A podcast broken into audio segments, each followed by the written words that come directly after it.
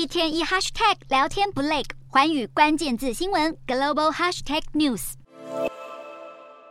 推特执行长马斯克接受英国广播公司 BBC 的访问，谈及他经营推特以来的心理煎熬。马斯克坦言，他在接管推特之后，裁员了六千五百人，相当于是百分之八十的人力。他说这是不得已的决定，还说经营推特让自己感到相当痛苦，过程就像坐云霄飞车一样。虽然嘴上说自己收购推特是正确的决定，但这位亿万富豪也表示，若有适合的人选出现，他会将推特出售。马斯克买下推特以来，引发不少争议。这一次罕见接受采访，大谈心事。首先，他捍卫自己解除川普的推特禁令，并公开表示自己在二零二零的大选中是投给拜登。而针对推特把 BBC 账号贴上官媒标签的争议，马斯克也表示，推特正在将标签改为公共资助。然而，马斯克惹出的争议可不止推特这一桩。日创意伙伴 OpenAI 执行长奥特曼用“混蛋”一词来形容马斯克。原来，马斯克近期将炮火对准自己曾经共同创办的 OpenAI，不断抨击在微软的投资下，OpenAI 已经变成了获利至上的公司，引起了两人激烈的口水战。两人的恩怨可以追溯到二零一八年，当时马斯克担心公司追不上 Google，因此试图掌管 OpenAI，但遭到奥特曼和其他创办人的反对。马斯克随后离开了这一家公司，两人的关系也因此由创业伙伴变成兄弟鬩墙。此外，马斯克在三月签署公开信，要求科技界暂停人工智慧的研发六个月。如今却传出马斯克暗地购买一万个 GPU 来开发自己的人工智慧项目，不禁让人怀疑马斯克说一套做一套的举动，只是在争取时间，好让自己的公司可以成功追上奥特曼的 ChatGPT。